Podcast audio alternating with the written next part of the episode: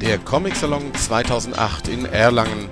Wir berichten auf Splash Comics live in Ton, Bild, Video und Text aus dem Frankenland. In Erlangen geht es schon los mit Ausstellungen. Nein, der Comic Salon selbst hat noch nicht begonnen. In der Heinrich-Lades-Halle wird es erst am 22.05. soweit sein. Aber es gibt bereits einige Ausstellungen, die an diesem Sonntag, dem 4.05. eröffnet werden. Und in dieser Reihenfolge werden die Vernissagen gefeiert. Um 11 Uhr geht es los im Stadtmuseum Erlangen. Dort wird die Ausstellung und die Moral von der Geschichte Wilhelm Busch und die Folgen von Oberbürgermeister Dr. Siegfried Balleis, Dr. Hans-Joachim Neyer und Thomas Engelhardt eröffnet. Darüber haben wir bereits in den News berichtet. 14 Uhr. Die fränkischen Zeichner werden in der Ausstellung am Rande des Comics geehrt.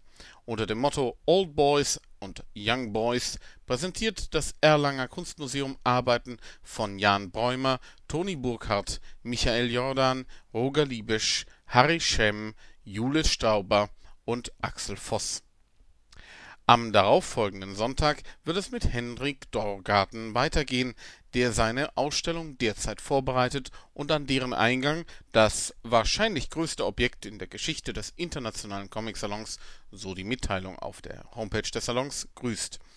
Seine Ausstellung findet in der Städtischen Galerie statt.